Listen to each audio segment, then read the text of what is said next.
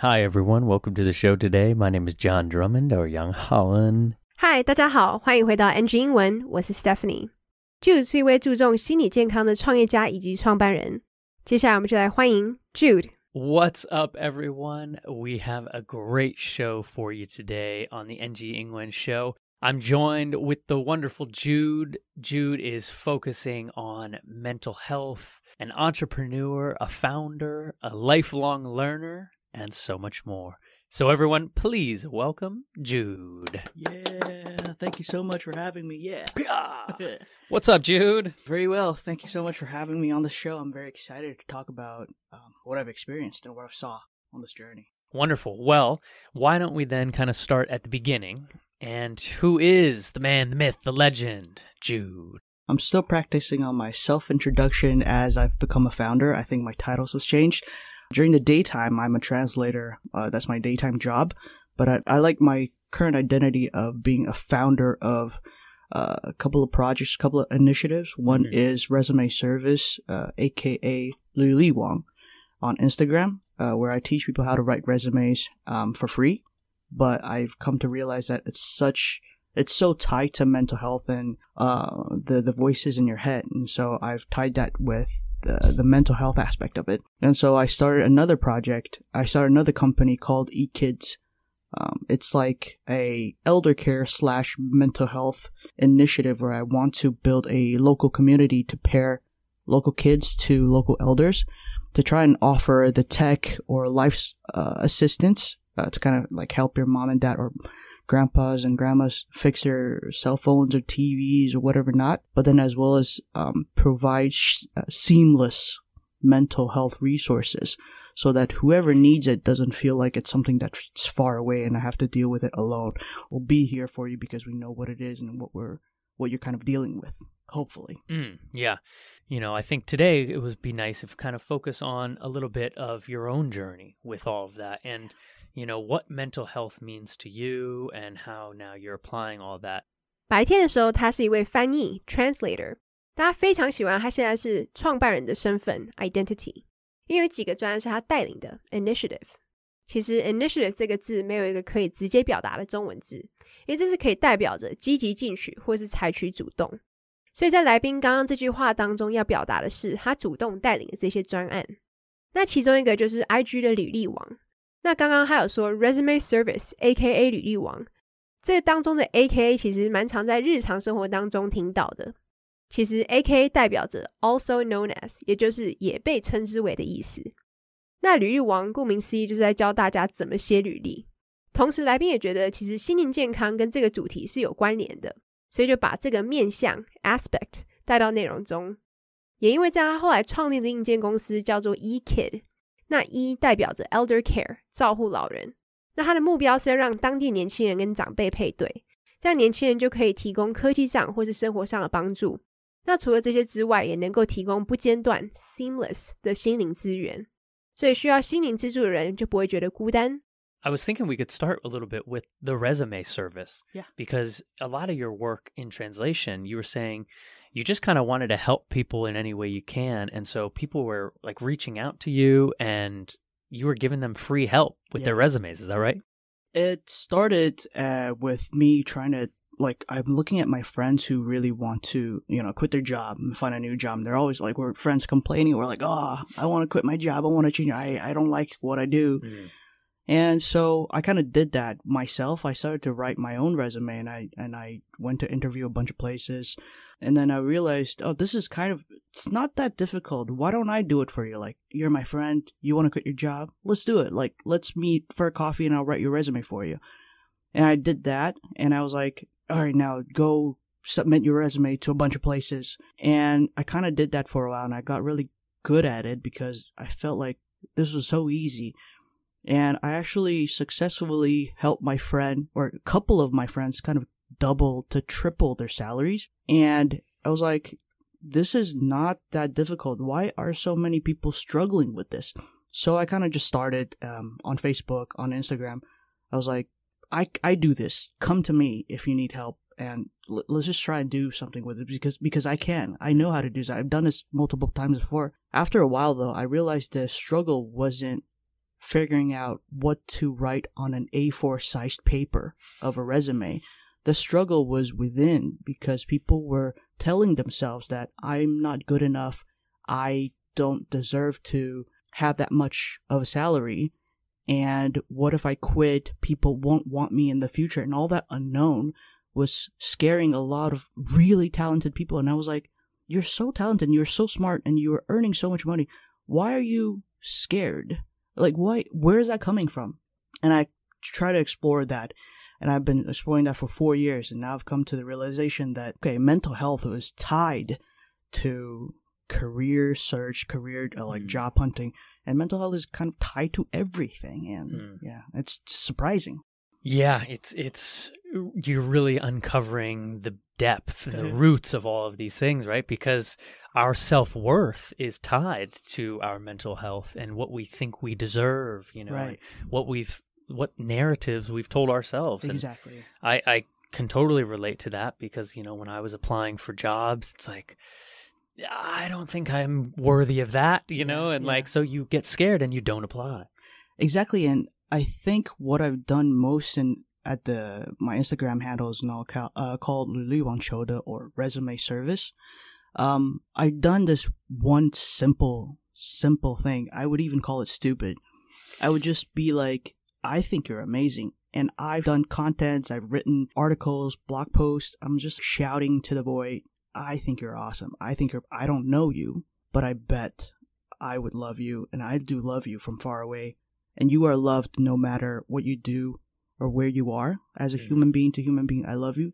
And I think you're perfect. And I think whatever you're experiencing now, if you look at it from a psychotherapy perspective, there is a journey and you've made the best decision that you could make considering the life that you've been through, the the family and the parents that you've experienced. Mhm. And I'll bet you that all of your idols, like Taylor Swift, Harry Styles, all the people that we love, if they if if you put them in your shoes and experience what you've experienced, to experience the family and the employers and the bullying that you've Mhm. perhaps experienced, I bet you they wouldn't have made a better decision than you have. So at this point in life, you've accumulated all the history of your past trauma or your family's past trauma, and you're actually doing the best that all of them could have ever done. And I think just you are the best. I've done that over and over and over. There has been over a thousand positive feedbacks telling me that they've changed their job. They they found a better job with higher pay. There were two cases, I think three, reported back to me saying that they have light to medium schizophrenia. That uh, the their their conditions have improved.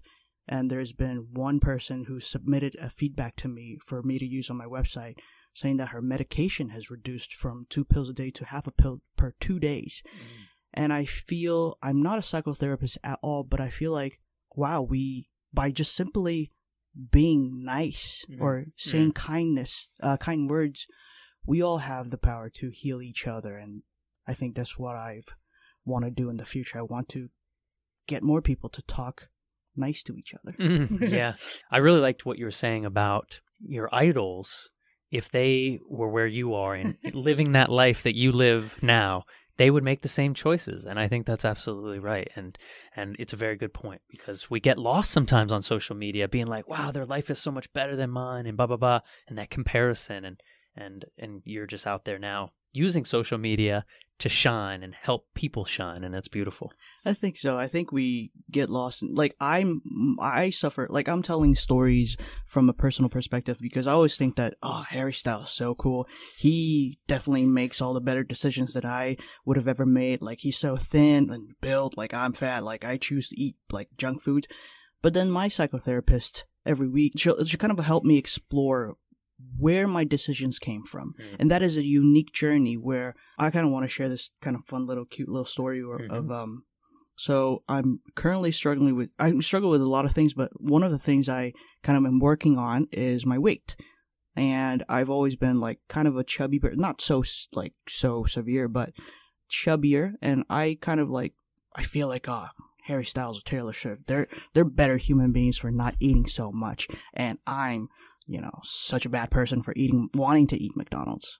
And so I, I thought that that wasn't such a big deal to bring to my therapist because I, you know, therapist, I pay kind of like a lot of money and I should be dealing with more serious topics, but I kind of raised it to my therapist and she, she kind of was like, let's talk about this. You know, nothing is ever too big or too small, Mm. um, in, in this hour of time that's dedicated for you. And so I talked about it and I realized the reason why I want to eat McDonald's when I'm stressed is because the earliest memory of me uh, feeling stressed and finding comfort was my mom would always tell me that we can go to McDonald's after I've had a big test or Mhm. I've done a big basketball game.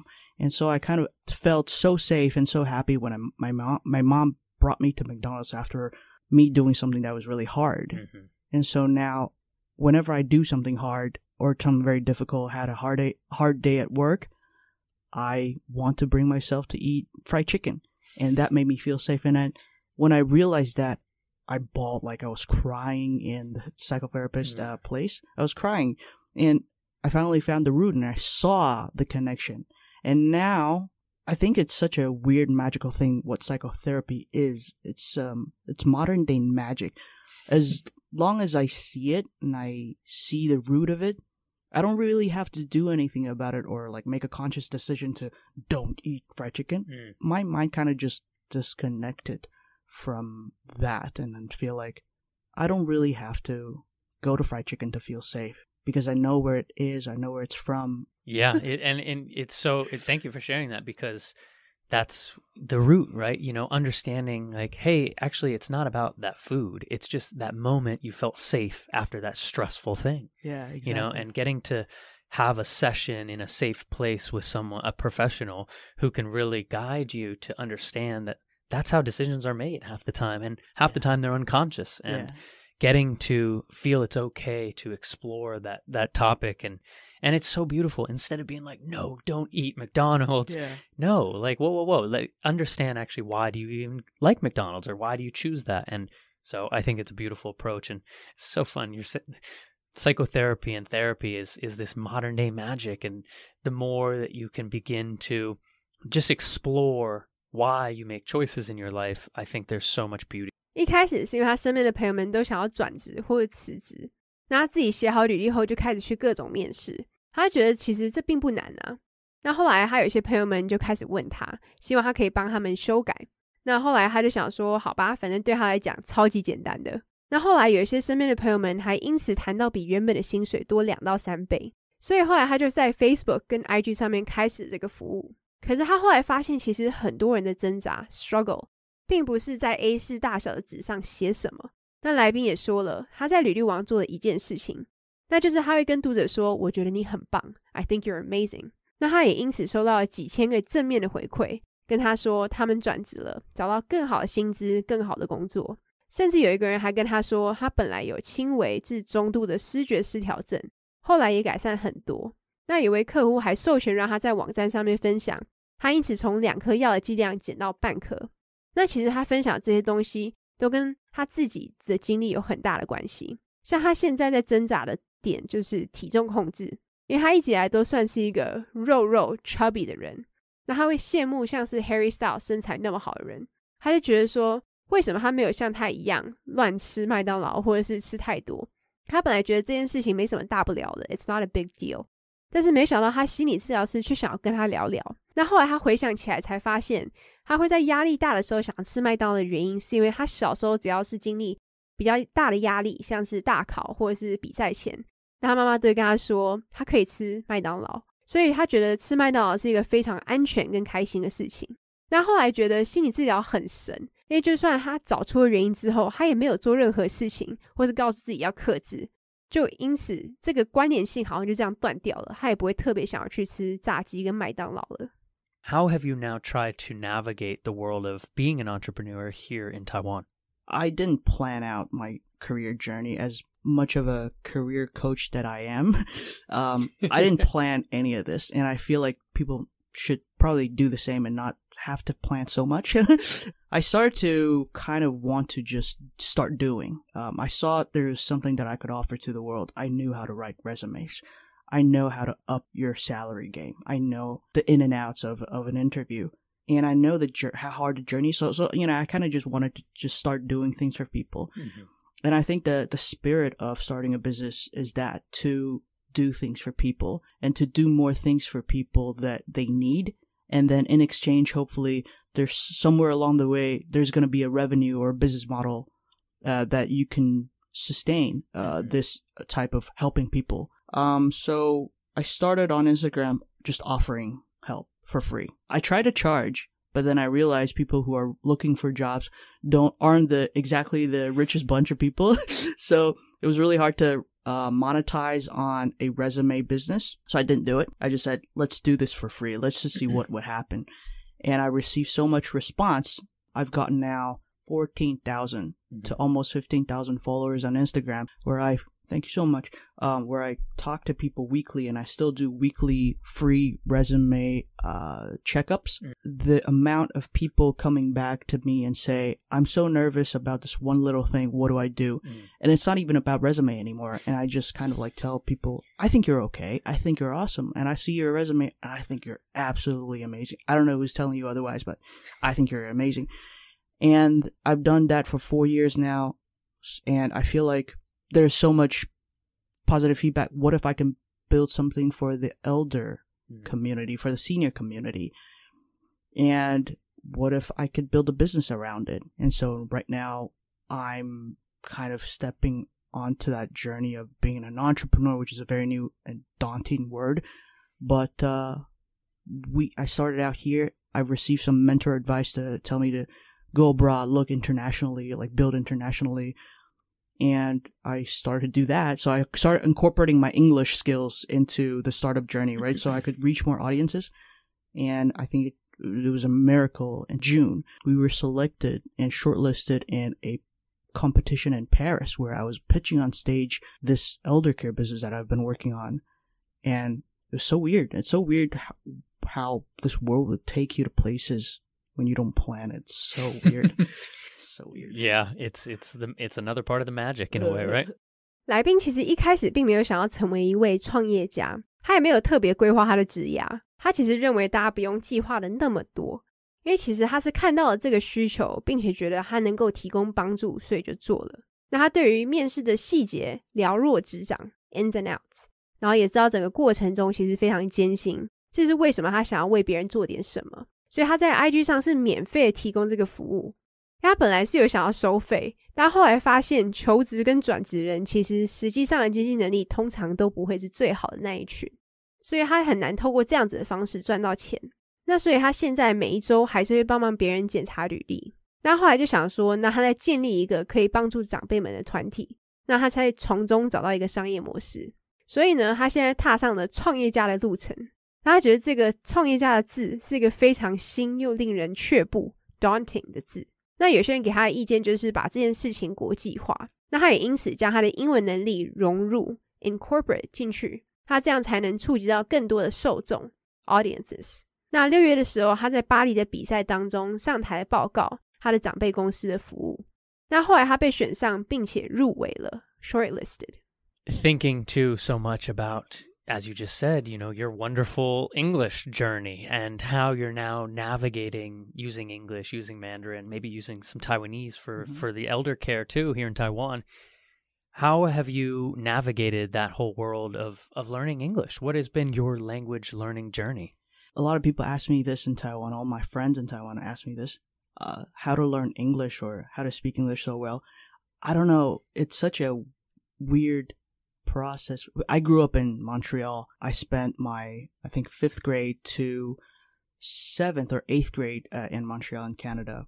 The way that I learned English was not friendly, kind of not friendly. I re- vividly remember this when I was starting out. Like we were just a few Taiwanese kids who don't speak much English in in, in the school. Mm-hmm. And I vividly remember a little girl who's shorter and smaller than me mm-hmm. pointing to my face and laughing at me saying like, ha ha ha, look at you, this English. She doesn't know how to speak at all. And that motivated me to watch Simpsons every day, to sing Avril Lavigne songs every day. Um, there was this drive to really want to understand the jokes and make small talks at school. I don't know. That was been my journey. If anybody asks me like what was learning English like, I would say it's kind of harsh. I I wouldn't. I don't know. Hard, yeah. You know, that's a very very honest story, and the thing about that is too how you flipped it though to make it your motivation you know, yeah, you had that moment of maybe embarrassment or somebody bullying you about your English, but then you're like, you flipped it and you took that and you're like, no, now I'm going to do everything I can to understand the jokes and, you know, to, to motivate yourself to get to this level that you are now. And in a weird twist of a way, that negative moment now is in this positive light where you are now being able to use your English to do career services. I hope so. Uh, and now I used to be so when I started out, I finished college in Taiwan, and uh, you know, as we uh, English majors are after school, we kind of work in a cram school, but for, you know, teaching children, teaching little kids English. Whenever people talk about learning English, I think about that bullying experience, and I feel like I want you to have not the experience that I had. I want you to have fun. I want you to know that English is a tool for you to get to where you are or talk to the people that you want to talk to mm-hmm. instead of this goal that you kind of have to acquire or whatnot. Right. Yeah. This uh, this like get a better grade and you know get into a school because of yeah. And I'm a big believer of that on the show too. I just try to remind people it, it can become a toolkit in your the wonderful box that is you and you know you, if you can apply it to a resume and and you know have a beautiful career out of it that's yeah. awesome and so i love you were saying you kind of sang you know you you focused on singing songs and and understanding jokes and and really getting into the cultural side of the language especially in the west for that right there. Yeah exactly. I think the way that i saw myself learn english was i had a goal. I had a goal to want to fit in. I wanted to talk to my friends and I wanted to type on ICQ uh, with my friends and chat. ICQ, wow, that that might be dating yourself right there. That's like uh like the AOL exactly. for me, like instant messenger. yeah, was that like that that right there? Yeah, and uh, I I still believe in that because we were trying so hard to type really fast because we mm. wanted to keep up with our friends when ICQ, ICQ just came out. We wanted to chat with our friends and I think in learning a language, learning anything should be like that. It should be to be with the people that you want to be with, to mm-hmm. read the things that you want to read.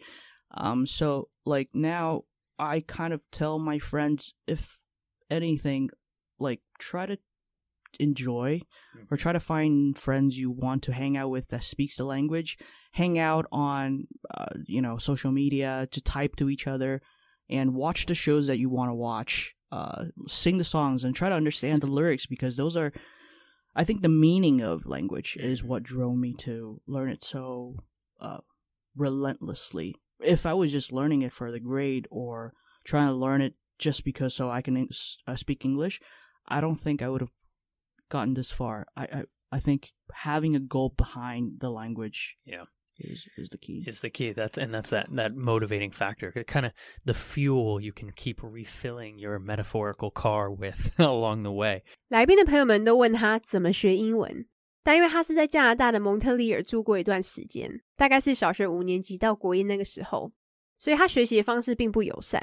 那他还很清晰 （vividly） 的记得，有一个比他小只的女孩跑过来，然后指着他的脸笑，他不会说英文。那他也因此有了动力，可以每天去看辛普森跟唱着艾薇儿的歌。那来宾也说，他后来回台湾读大学，那他读的是英文系，毕业后也去了补习班工作。那他当时觉得，他希望小朋友们知道，就是也不要跟他一样的经历，然后也让他们清楚的明白，说其实英文是一种工具，可以让他们达到他们想要的目标，或是跟他们想要聊天的人沟通，并不是全为了考试。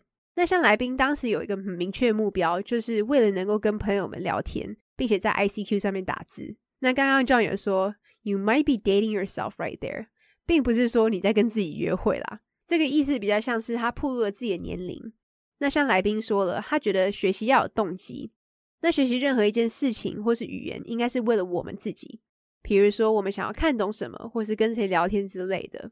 那他认为也可以找就是会讲这种语言的朋友们多交流，或是看电视啊，或者是听音乐，都是不错的选择。